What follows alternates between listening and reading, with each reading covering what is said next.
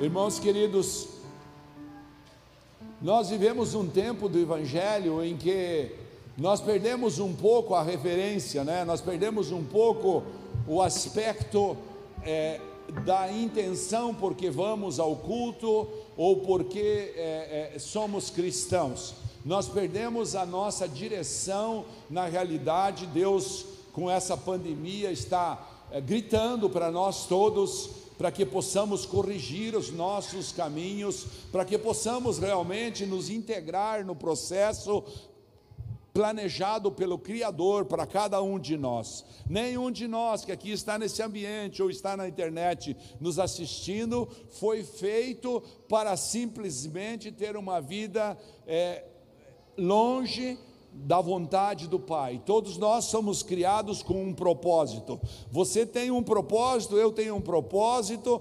Não, é só o Senhor que tem, pastor, porque o Senhor é pastor. Não. Deus fez você lá no ventre da sua mamãe para que você na terra desenvolva um propósito que seja para glorificar o nome dele. Não há outro propósito a não ser glorificar o nome dele. Deus sonhou você, Deus imaginou você, para que você pudesse nesse tempo é, entender esse tempo bíblico, esse tempo tremendo da pandemia, em que todas as coisas estão completamente desconexas da normalidade até então que vivíamos. E nesse tempo, Deus está alertando a cada um de nós para que a gente realmente realinhe os nossos os nossos sonhos, os nossos comportamentos, as nossas atitudes de acordo com a vontade dele, para que o nome dele seja glorificado.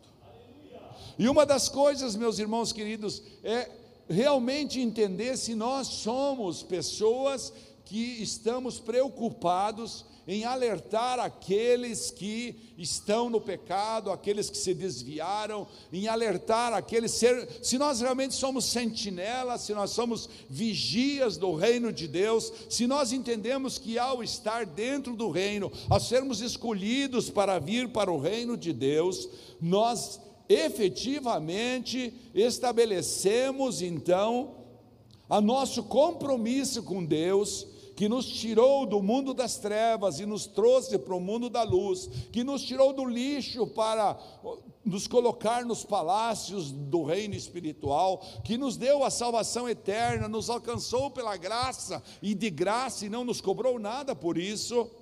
Né? Nós que vivemos no mundo que tudo tem que pagar, né? Então, não nos cobrou nada por isso. Então, nós precisamos entender se nós realmente somos os atalaias do Deus vivo aqui na terra. E coloquei lá, como foi colocado ali, ó, a minha pergunta para você essa noite é se você é um atalaia. E isso está descrito lá no livro de Ezequiel, no capítulo 33. E como é do Antigo Testamento, e há muito, muito é impressionante, né? A gente sempre acha uma desculpa para, para a, se, se perdoar, para se auto-vitimizar, né? Então a gente acha uma pequena desculpa e a gente fala: não, isso aí é do Antigo Testamento. Então, antes de eu ler esse trecho do Antigo Testamento, eu quero ler a sentença em que Jesus falou sobre o Antigo Testamento, lá no Novo Testamento, no primeiro Evangelho, no Evangelho de Mateus, no capítulo 5, no versículo 17. Jesus disse: Não penseis que vim revogar a lei ou os profetas, não vim para revogar, mas vim para cumprir. E graças a Deus por, pela vida de Jesus aqui na terra, que lembrou de falar os profetas, porque Ezequiel é um desses que nós vamos ler e que nós vamos entender porque Deus é, é colocou isso no capítulo 33 do livro de Ezequiel. Ou seja, Deus Jesus deixou claro, é uma sentença. Não penseis que vim revogar a lei ou os profetas, não vim para revogar, mas vim para cumprir. Ou seja, Jesus veio para que o Novo Testamento existisse? Claro que sim. Ele veio para dar os ensinamentos de amor dele? Sim. Mas antes disso, ele veio para testificar que a lei e os profetas, ou seja, o Antigo Testamento, continua valendo e cada vez mais. Pelo contrário, ele fala: Eu vim para que cumprir. E se você acompanhar nesse, nesse artigo, você vai ver que ele fala, por exemplo, do adultério. Vou pegar um exemplo só. Ele fala do adultério. Vocês, no, na lei, dizem que a pessoa precisa ser pega em flagrante para estar adulterando na casa da, da amante, na casa do amante, no motel, etc. Esse é o processo, né? Pois bem, pois bem, Jesus fala: é suficiente que você na sua cabeça deseje a mulher do próximo e você já adulterou. Então ele veio para cumprir de uma forma muito mais rígida. Mas vamos lá, aquilo que eu preparei para que, depois de entendido isso, você certamente não vai mais discutir sobre o Antigo e o Novo Testamento, você vai efetivamente entender que Ezequiel estava recebendo uma palavra. E antes de eu explicar essa palavra de Ezequiel, me permita você entender o que, é um atalaia.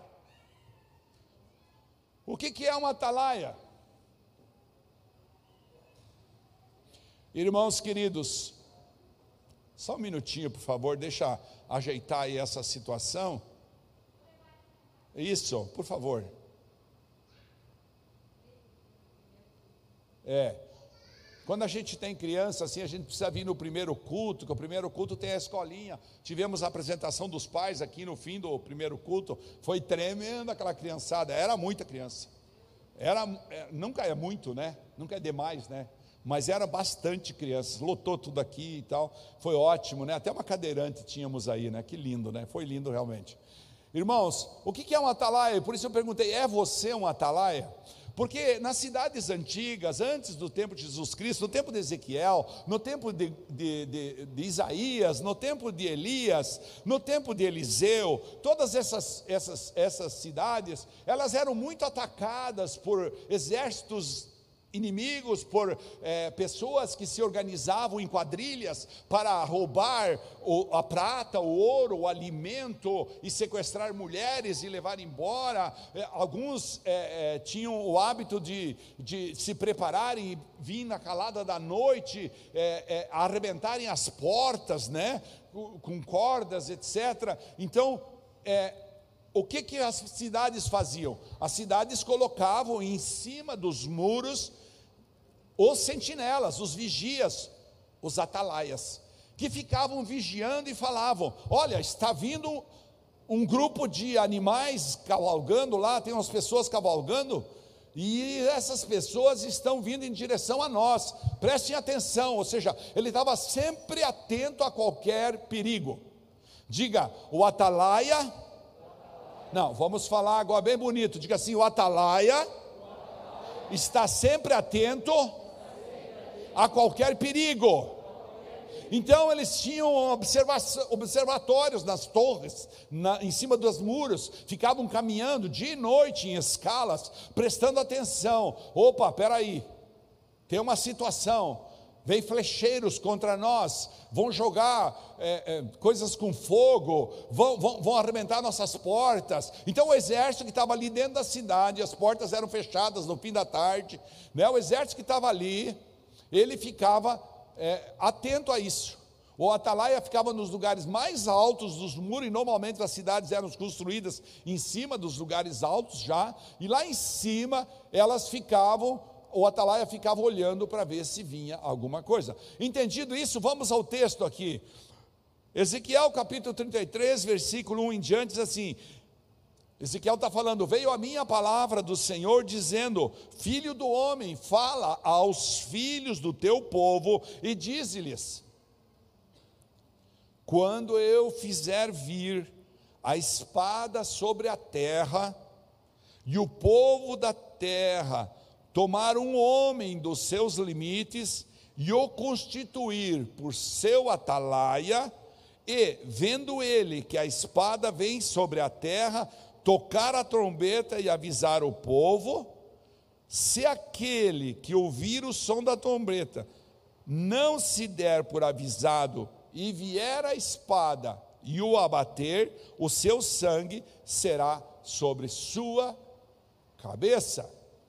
Ou seja, vinham, vinha os caras atacar, eles falavam: olha, cuidado, não saia, porque está vindo as pessoas atacar, você está em perigo, você está em perigo de morte. Mas se a pessoa, mesmo assim avisada, na sua teimosia, insistia em continuar aquela caminhada, o que, que acontecia? Vindo a espada ou bater, o seu sangue será sobre a sua própria cabeça, ou seja, o custo daquele sangue derramado é do própria pessoa avisada. Ele ouviu o som da da trombeta e não se deu por avisado o seu sangue será sobre ele. Mas, diga comigo, mas aquele que se dá por avisado salvará a sua vida. Então Deus está fazendo uma figura de linguagem com Ezequiel. Você vai entender.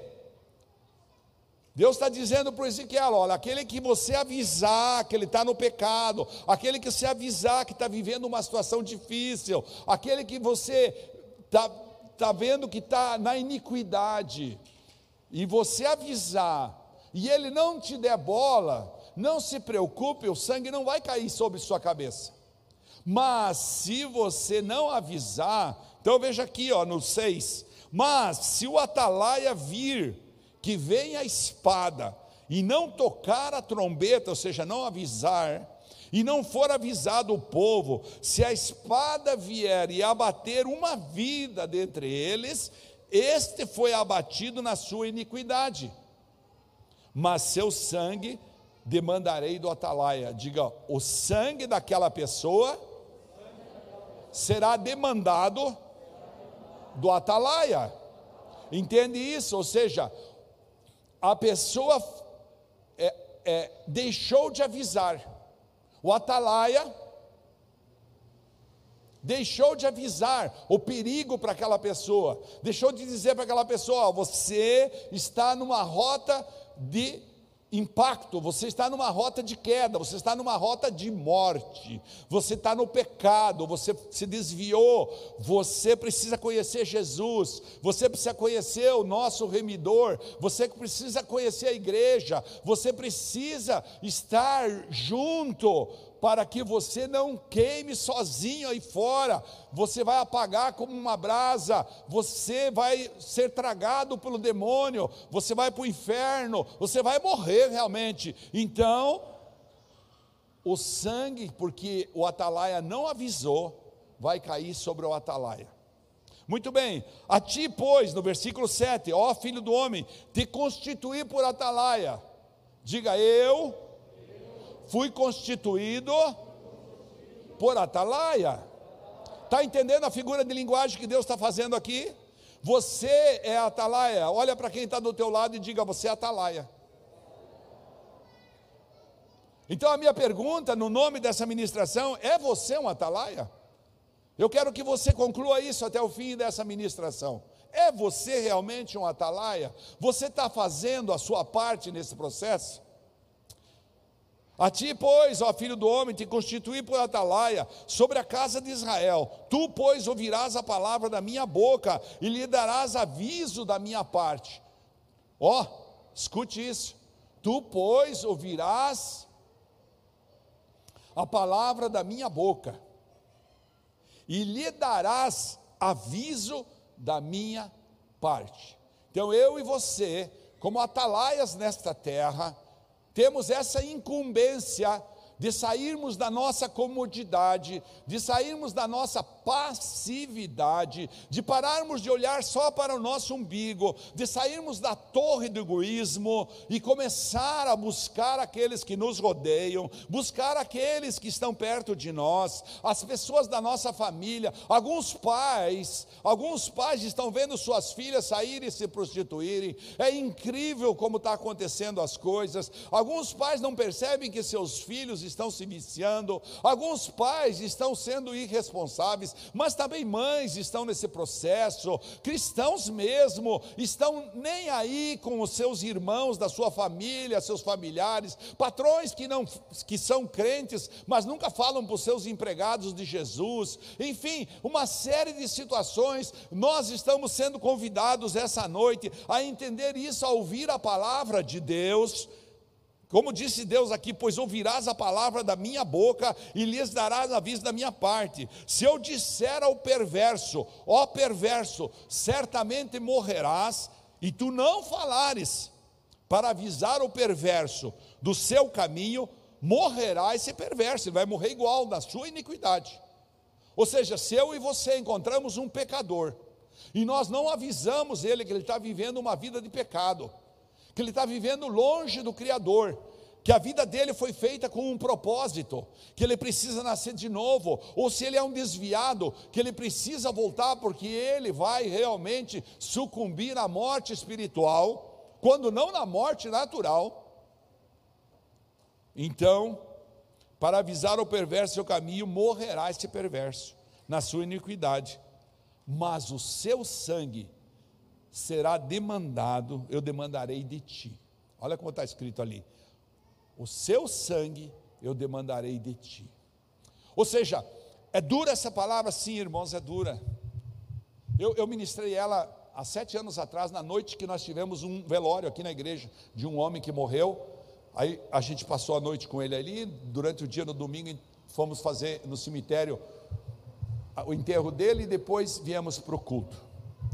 E eu lembro bem, é, é, era um momento muito complicado da vida da, da sociedade em si. Agora não, agora é, eu tenho a impressão que Deus está peneirando assim, ó. Deus está peneirando. Por isso Deus te trouxe essa noite aqui, Deus colocou você na internet conosco, porque você vai entender bem a sua responsabilidade de sair da passividade, de sair do comodismo, de sair do egoísmo, e realmente é, de dizer àqueles que te rodeiam: olha, você está indo para o caminho da morte. Aí na sala que eu atendo ali embaixo, eu tenho uma, uma caixinha de, de, desses lenços, né? E outro dia eu atendi uma pessoa que estava vindo da igreja católica para cá. Então eu falei para ele: olha, quer ver, ó, você está aqui, ó, você está andando nesse caminho. Satanás, depois que ele contou toda a vida dele para mim e tal, ou pelo menos grande parte, né? Das coisas que estavam acontecendo, eu falei: olha, você está andando aqui, ó, tá vendo? Daqui a pouco vai terminar essa mesa. E eu mostrei para ele, então a caixinha foi andando assim. Eu falei: olha, você está andando no pecado, você está caluniando pessoas, você está levantando suspeita, você está julgando, você está criticando, você está adulterando, você está mentindo, você está roubando. Enfim, eu fui falando para ele o que estava acontecendo na vida dele. E daí eu falei: ó, daqui a pouco você vai, pum, caiu a caixinha lá, né? Falei, é, viu? Ele mesmo se assustou assim. Eu falei, mas é isso que vai acontecer mesmo. Daqui a pouco você vai desmoronar na tua vida, porque esse é o caminho. Deus não te fez com esse propósito. Deus te fez com o propósito de ser luz aqui na terra. Deus te fez com o propósito de você ser um atalaia, eu falei isso para ele, de ser uma pessoa que vai testemunhar a glória de Deus através da tua vida. E esse tem sido um problema. Esse tem sido um problema no nosso meio cristão.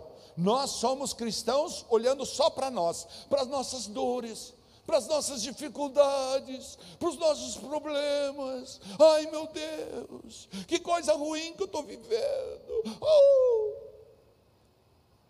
E aí chega o cara no ônibus, senta do nosso lado e ainda fala: Eu também sou crente, só que eu estou desviado.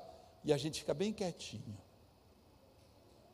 Aí a gente fica sabendo que tem alguém, um vizinho nosso, a gente não toma atitude nenhuma, quando na realidade nós dizemos, escuta, vamos fazer um propósito, vamos orar por essa pessoa, vamos jejuar por 30 dias, 40 dias, vamos jejuar todo dia, até nós ver essa pessoa vir para o reino, até nós ver essa pessoa realmente estar aqui, nós precisamos lutar pela salvação dela, mas o que, que nós fazemos? Nós cuidamos de nós, e não é errado, não há nada de errado nisso, só que Deus aqui está mostrando para nós como que nós vamos livrar a nossa alma.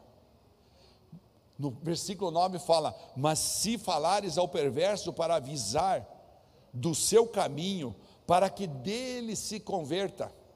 Está entendendo? Se você falar para o perverso do seu caminho, para que dele se converta, para que ele se converta daquele caminho que ele está andando, e ele não se converter do seu caminho, morrerá ele na sua iniquidade, mas tu livraste a tua alma. Então fale comigo, quando eu sou atalaia, eu derramo fogo do Senhor, falando as coisas que o Espírito Santo me inspira, e então eu estou livre do sangue daquela pessoa. Muitos de nós não falamos por nossos pais, não falamos por nossos filhos, não falamos por vizinho, por nosso empregado, por nosso patrão, por nosso colega, por nosso amigo na escola, na faculdade. Não, o que, que nós fazemos? Nós deixamos, esse é um problema dele, deixa ele viver a vida dele, não tenho nada a ver, não, você tem tudo a ver. Diga comigo, eu sou responsável por todos aqueles que eu cativo. Esse foi o primeiro livro que eu li na minha vida. Pequeno Príncipe de Saint-Exupéry.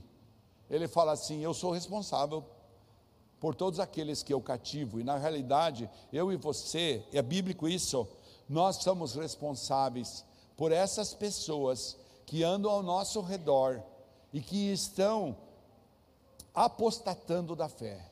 Os que se desviaram, os que não se converteram, os que não, não conhecem Jesus, Deus espera que eu e você sejamos os atalaias dele aqui na terra. Nós vamos mostrar para eles o perigo. Olha, você está em perigo, daqui a pouco você vai morrer.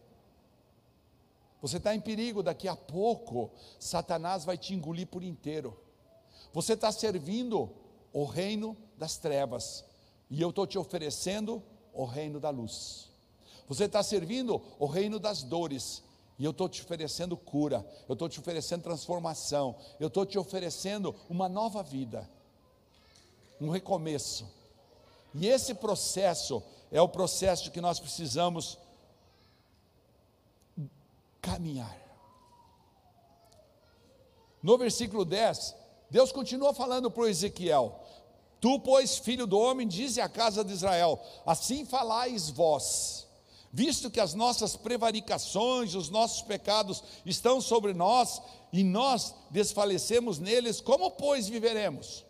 Você está dizendo que os pecados nossos, falam para você, diz para eles, Deus fala para Ezequiel, diz para eles, tão certo como eu vivo, diz o Senhor, Deus, não tenho prazer na morte do perverso.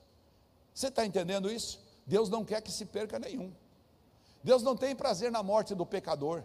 Deus não tem prazer na morte daquele que está ali fora, é, contaminado pelo mundo, rodeado por Satanás, cheio de demônios, possesso, ou então até escravizado pelo pecado. Deus não tem prazer. Ele está dizendo isso aqui. Mas, ó, mas em que o perverso se converta do seu caminho e viva. É isso que Deus tem. E quem ele vai usar para fazer isso? Por isso que ele está falando aqui para Ezequiel. Ele vai usar os atalaias, que somos eu e você. Diz ele assim: convertei-vos, convertei-vos, fala duas vezes, dos vossos maus caminhos, pois que, a vez de morrer, ó casa de Israel, por que vão querer morrer, se você pode se converter? Tu, pois, filho do homem, dize aos filhos do teu povo: a justiça do justo não o livrará no dia da sua transgressão, quanto à perversidade do perverso, não cairá por ela, no dia em que se converter da sua perversidade. Nem o justo pela justiça poderá viver no dia em que pecar. Ou seja, o justo não terá livramento. Nós estamos vendo uma, uma pregação do Evangelho, irmãos é, da liberalidade. Da liberalidade. Nós tivemos o caso de uma adolescente aqui na igreja que preferiu ir para outro lugar e a explicação que ela deu para a pastora da igreja, dos jovens, é que lá pode ficar. E como nós aqui não vamos aceitar que adolescente venha se beijar aqui na igreja, nunca vamos aceitar isso, porque tudo tem sua hora, tudo tem seu tempo, né? Eclesiastes fala isso. Mas o mais triste foi ver o pai e a mãe concordando. Então, esse é um processo, nós estamos vivendo uma pregação da liberalidade no Evangelho. E no Evangelho, meus, meus, meus queridos filhos, é, todos vocês têm idade para ser meus filhos. No Evangelho, é muito sério isso. É preciso, é preciso entender que a gente, a gente perde a salvação também. A graça nos deu a salvação. Mas aqui Jesus está explicando, ó, nem o justo pela justiça poderá viver no dia em que pecar. Por quê? Porque todos nós chegaremos diante do trono branco, como diz Apocalipse capítulo 20, versículo 12. Todos nós chegaremos lá. E nosso livro da vida vai ser aberto lá. Lá estarão aqueles que Deus vai apontar para você e diz assim: Olha, eu mostrei para você essa pessoa aquele dia. Você estava lá no ponto de ônibus, eu coloquei ela do teu lado, eu fiz ela puxar conversa contigo para que você falasse do meu nome para ele, mas você não falou.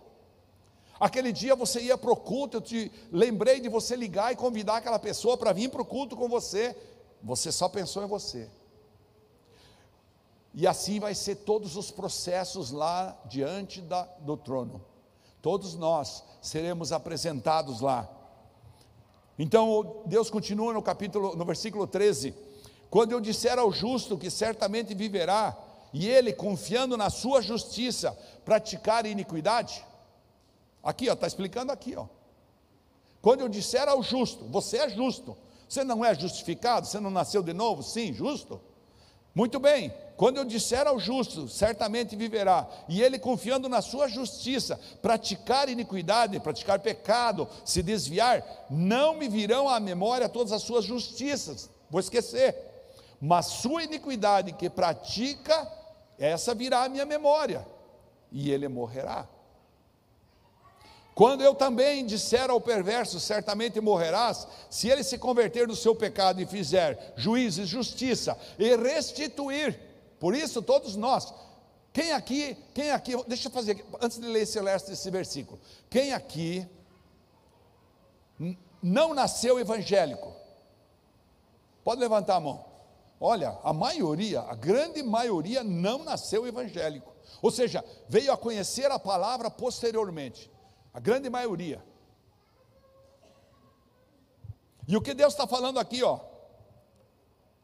Quando eu também disser ao perverso, certamente morrerás, se ele se converter no seu pecado, que foi o que aconteceu conosco. Se nós não tivéssemos nos convertido, nós estávamos mortos em nossos delitos. A palavra fala: vocês estão mortos em vossos pecados, em vossos delitos. Todos pecaram e carecem da glória de Deus. E no 15 ele fala: e restituir esse perverso, o penhor, e pagar o furtado, e andar nos estatutos, ou seja, fazer a restituição da vida, pedir perdão onde errou, procurar as pessoas, consertar tudo, fazer, um, fazer uma, uma quebra de maldições, andar direitinho nos estatutos da vida. Quais são os estatutos da vida? A Bíblia Sagrada andar dentro dos princípios da Bíblia e não praticar iniquidade, ou seja, parar com a iniquidade, certamente viverá, não morrerá. Esse é o caminho para nós. De todos os seus pecados que cometeu, não se fará memória contra ele. Juízo e justiça fez. Fez juízo, praticou a justiça, certamente viverá. Todavia, os filhos do teu povo dizem: não é reto o caminho do Senhor, mas o próprio caminho deles é que não é reto. Deus está falando, todavia dizem, não é reto o caminho do Senhor, e Deus está falando, não, é o caminho deles que não é reto. Desviando-se, ao 18, desviando-se o justo da sua justiça e praticando a iniquidade, morrerá nela. Diga comigo, se eu me desvio da minha justiça e pratico o pecado, eu vou morrer nesta situação. Você está entendendo? Ou seja, não há espaço, não há espaço para viver uma vida dupla. E no 19, então, convertendo-se o perverso da sua perversidade, diga comigo, convertendo-se o pecador dos seus pecados e fazendo juízo e praticando a justiça, por isso mesmo será salvo, viverá. Está entendendo? Olha, todavia vós dizeis: não é reto o caminho do Senhor, mas eu vos julgarei cada um segundo os seus caminhos, ó casa de Israel. De Israel. Sabe, Deus, pelo seu imenso amor, nos constituiu seus atalaias, para que nós possamos proteger os outros. Deus, sempre em toda a história da humanidade, você vai lá em Elias, você vai em Eliseu, vá lá em Jacó, em Abraão, em toda a história da humanidade, Deus usou homens para edificar homens. A Bíblia toda é, é feita de história de homens que edificam homens. Deus usou Davi, Deus usou o profeta Natan para corrigir o Davi, para que ele saísse da perversidade, do adultério dele. Deus usou todos esses homens da Bíblia, mulheres da Bíblia, para que fossem instrumentos dele. Por isso, nesse capítulo, Deus está dizendo para Ezequiel: Olha, fala para o meu povo, eles são os meus atalaias. Olha para quem está do teu lado e diga assim: Você é o atalaia dessa época. Você, querido, querida que está aqui, está tendo uma oportunidade de entender um processo que Deus usa para as nossas vidas. Você não foi chamado para o Evangelho, você não foi convidado a converter-se, você não foi tirado do meio das trevas para vir para a luz, para continuar cuidando só de você. No momento que Deus te escolheu, no momento que Deus te separou, Deus quer contar com sua amabilidade, com o seu amor. Deus quer contar com a sua convivência. Cada um de nós, dentro das nossas características, cada um de nós, Deus respeita exatamente e nos ama como nós somos, exatamente como somos. Mas Ele tem premissas no Evangelho, Ele tem premissas na Bíblia. E uma das premissas mais importantes é você falar do nome dele para aqueles que estão desviados, é você dobrar o joelho por aqueles que estão perdidos, é você mesmo. Não, essa é uma tarefa só do pastor. Ah, o pastor faz isso toda vez. Toda vez que eu venho aqui na igreja, ontem eu vim aqui, sábado, né? É, hoje é domingo. Sábado eu vim aqui e falei: não, vou orar realmente por todas as famílias da igreja. Esse é meu, meu dever e meu, meu prazer.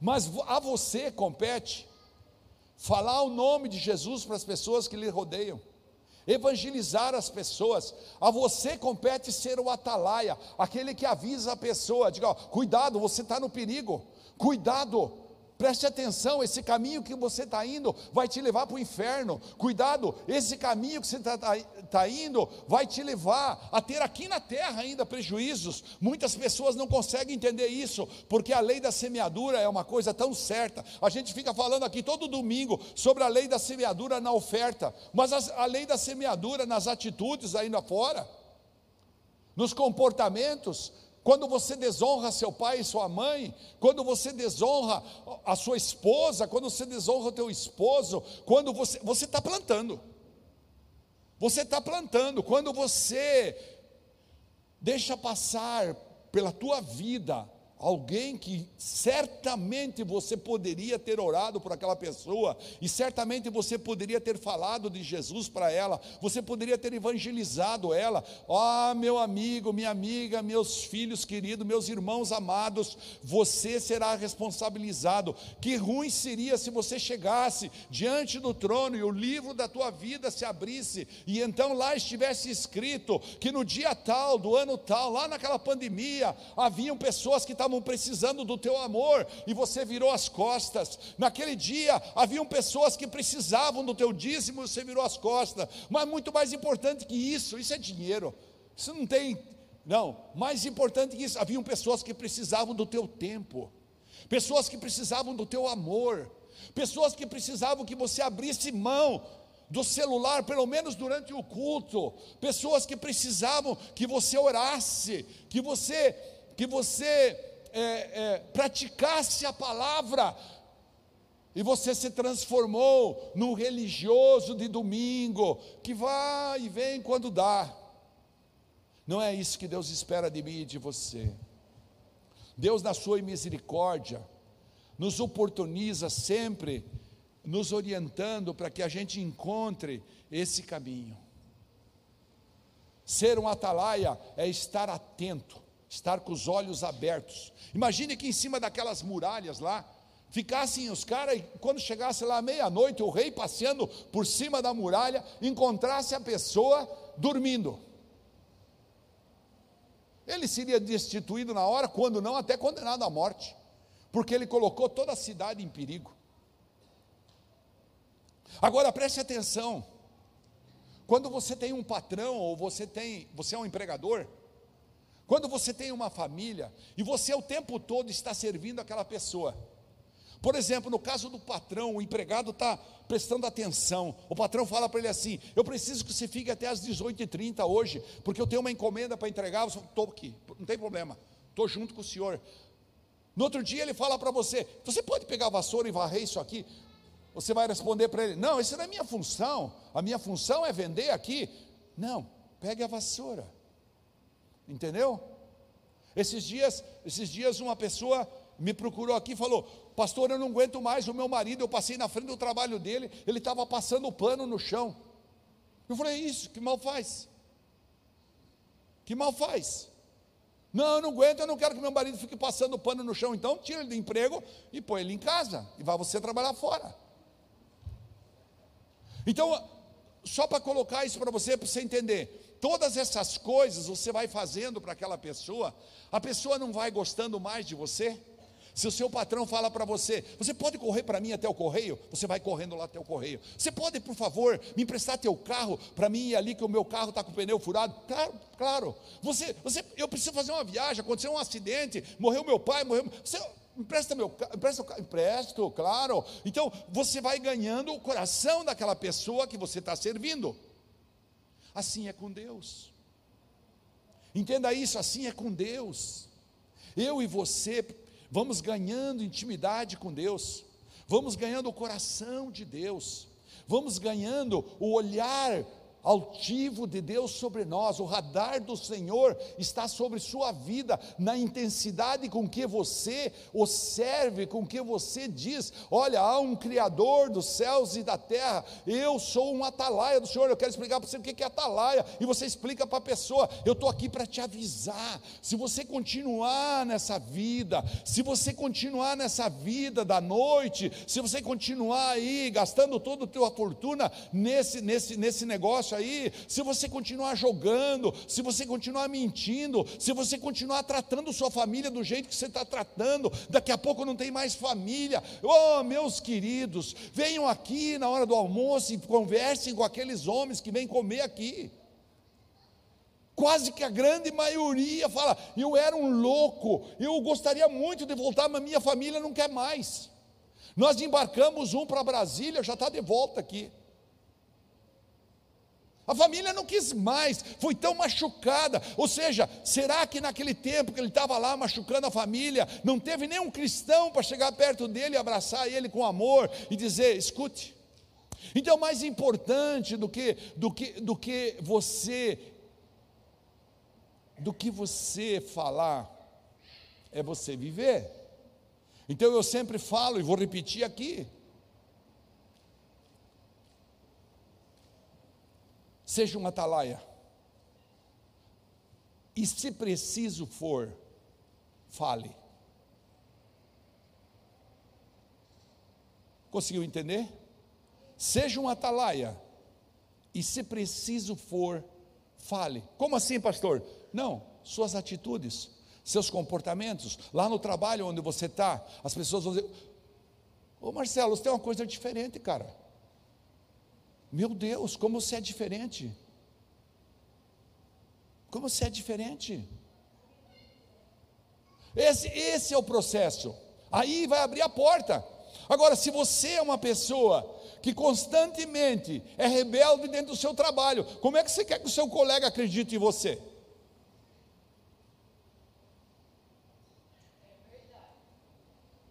Você está compreendendo?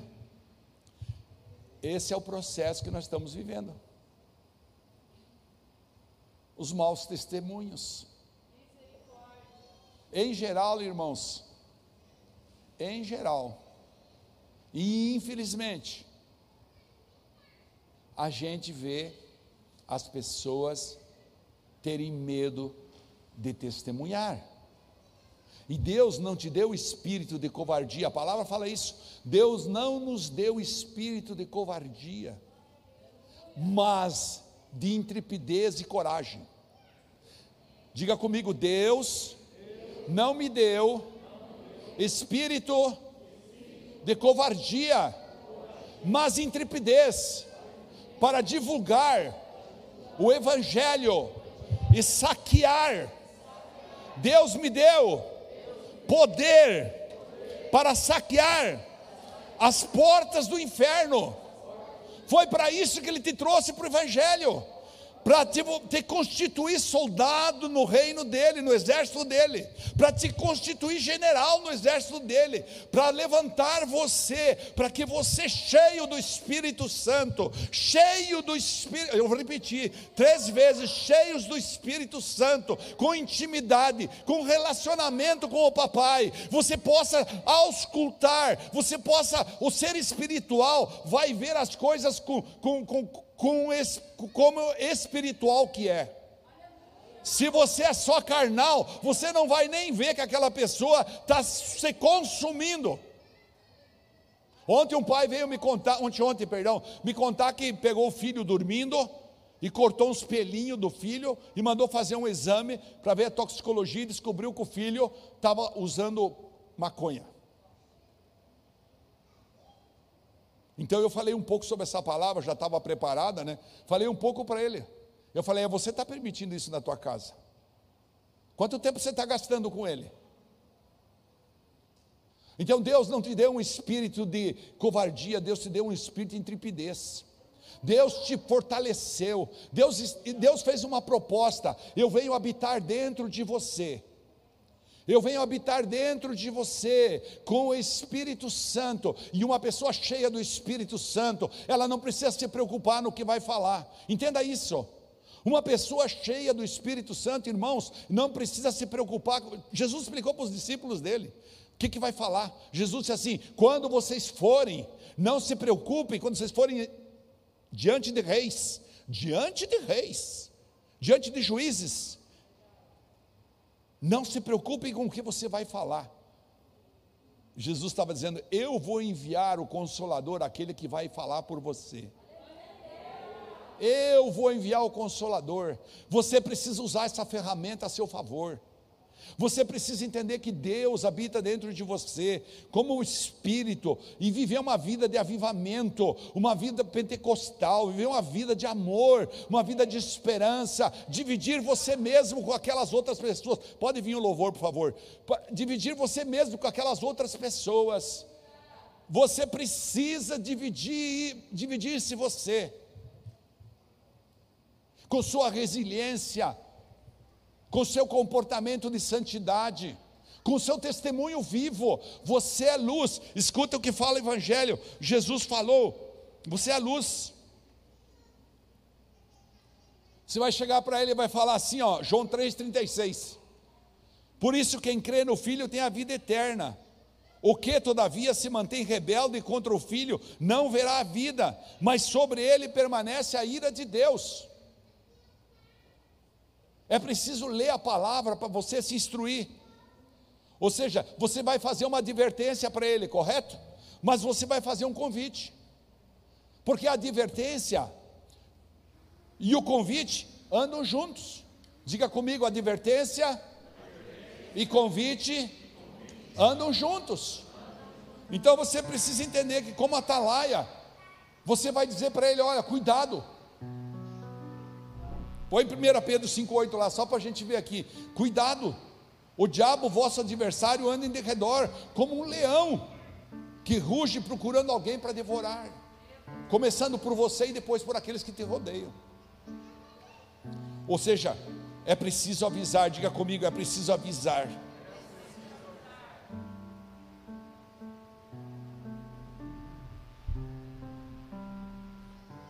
Você fala, pastor, mas aonde fala que nós vamos comparecer diante de um trono? Muitos lugares, um deles que eu escolhi, está em 2 Coríntios 5,10. Porque importa que todos nós compareçamos perante o tribunal de Cristo, para que cada um receba, olha só, presta atenção nesse texto aqui, ó. Vou repetir de novo desde o começo. Porque importa que todos nós compareçamos perante o tribunal de Cristo, para que cada um receba segundo o bem ou o mal que tiver feito por meio do corpo. É a palavra de Deus. Diga comigo, é a palavra de Deus. Não, diga mais forte, é a palavra de Deus que queima dentro de mim e que me avisa para que eu seja um atalaia em relação a todos os pecadores, desviados ou não, que vivem perto de mim. Aplauda o Senhor Jesus por isso.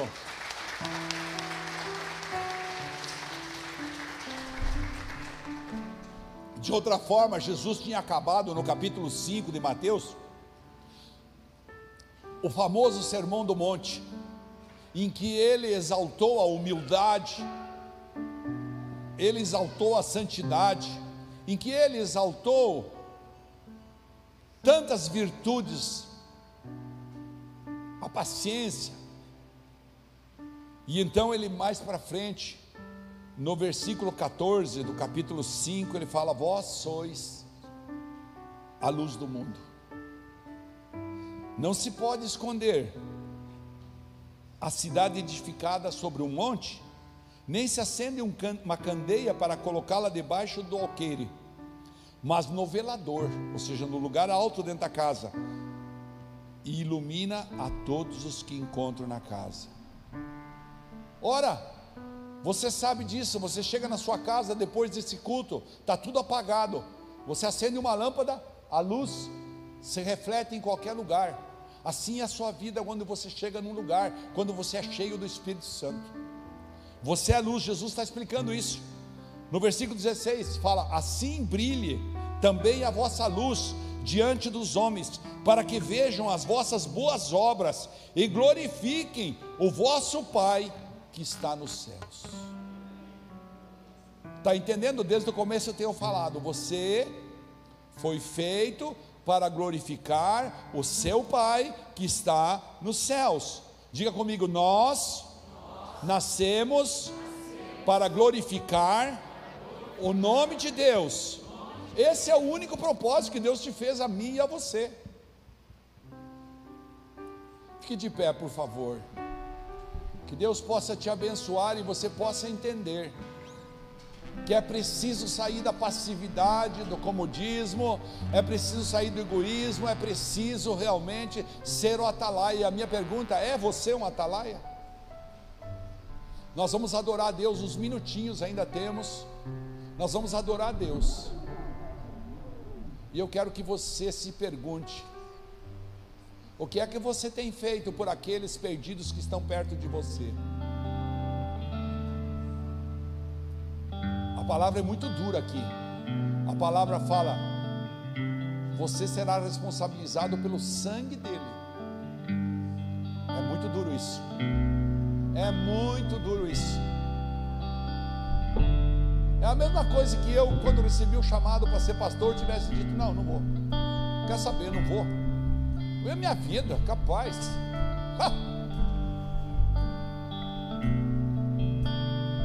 É sempre como eu falo. Você falar de Jesus para a pessoa, né? Quando a pessoa está no hospital, sofrendo, ele a recebe na hora. Mas você falar quando ele está bem aí, né? Tranquilo e tal, é mais difícil. Sabe, irmão, você precisa entender a responsabilidade disso. Um irmão aqui da igreja me contou uma história.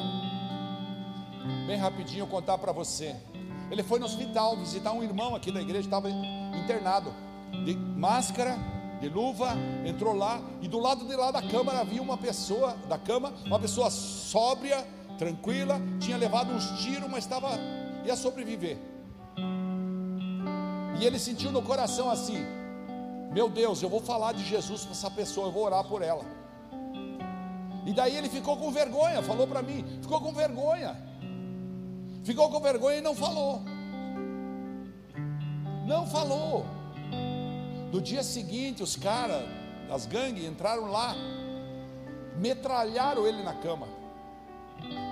Você foi. Para onde? Só Deus sabe.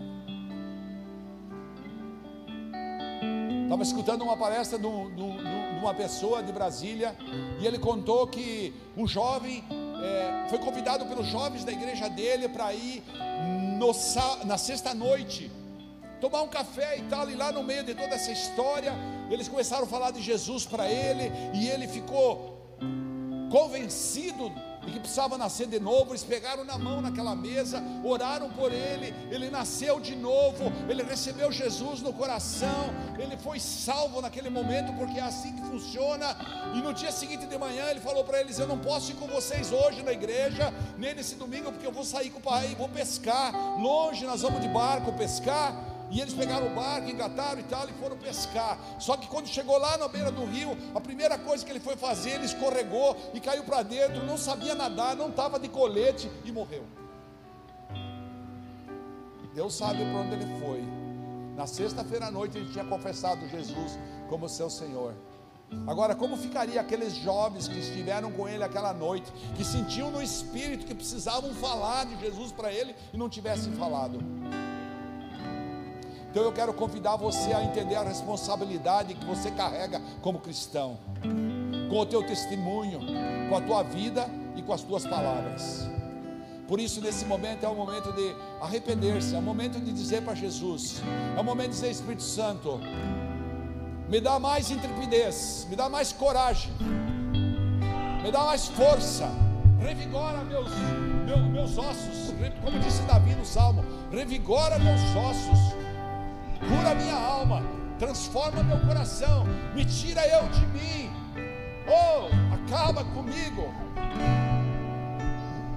me sequestre, Jesus, que eu quero ser teu atalaia, eu quero ser teu atalaia.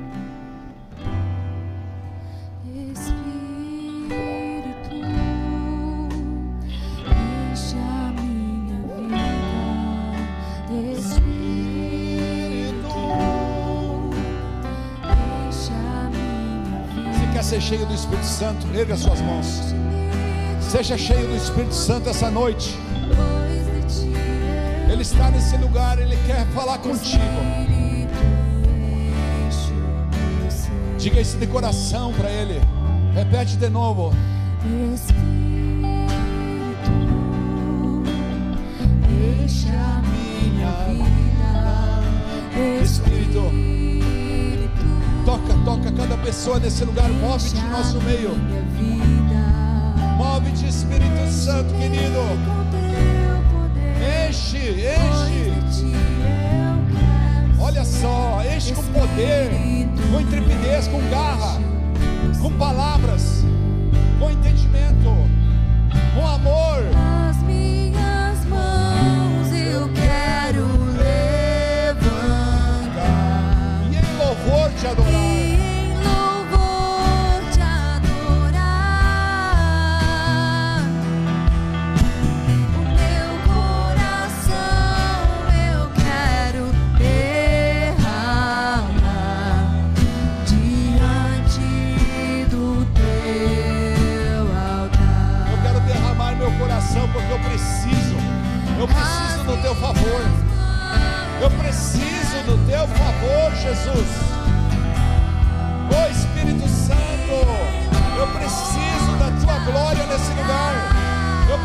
glória na minha vida, na vida dos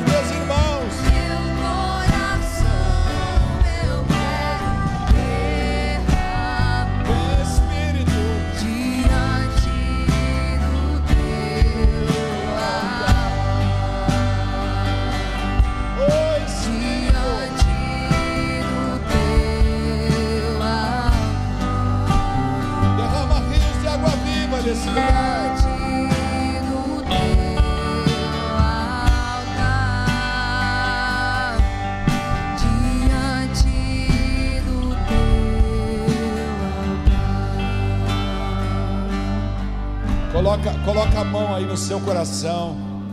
Repete assim com o pastor. Amado Jesus, esta noite eu entendi que eu preciso ser um atalaia em todos os meus relacionamentos. Por isso, eu te peço, fortalece a minha alma, a minha mente e enche meu coração com um amor tremendo pelas vidas. Eu quero gastar-me para que teu nome seja glorificado através da minha vida, em nome de Jesus. Aleluia, aleluia. Aplauda o Senhor Jesus bem forte. Aleluia. Oh meu Deus, Deus, oh Espírito, meu Deus. Sabe, Jesus morreu por todos nós.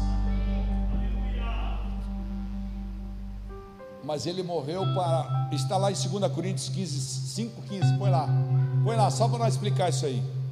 Ele morreu por todos, por mim, por você, por todos nós, por todos aqueles que confessarem o seu nome, para que os que vivem não vivam mais para si mesmos, mas para aquele que por eles morreu e ressuscitou. Eu e você, nesse versículo, somos convidados a viver para Jesus.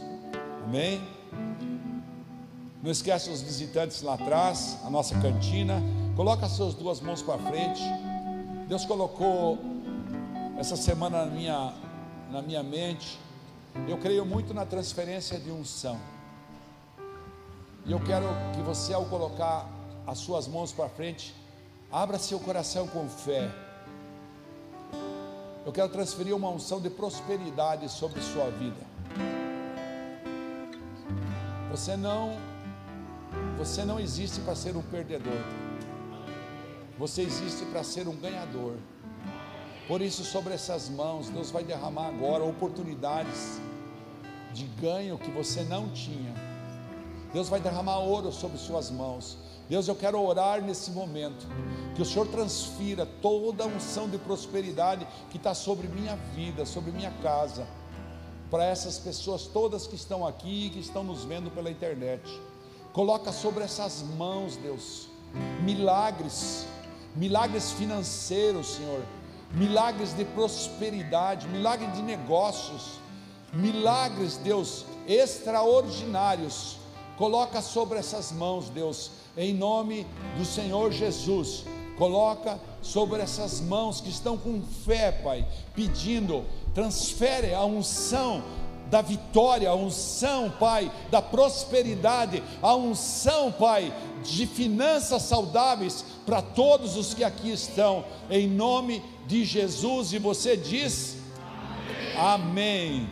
Que o Senhor te abençoe e te guarde que o Senhor coloque sobre sua vida a mão poderosa dele essa semana e ele te dê muita graça, muita alegria, muita misericórdia e ele coloque na tua frente muitas pessoas para você ser o atalaia que nós estamos aqui falando, em nome de Jesus. O Senhor faça resplandecer o seu rosto sobre ti, ele faça brilhar a glória dele sobre tua vida, sobre tua casa e ele te conceda graça e o Senhor volte para ti o seu rosto e te dê algo sobrenatural, que é a paz que transcende todo o entendimento que vem do trono dele, e você diz: Amém. Se Deus é por nós, agindo Deus, Deus é bom toda hora.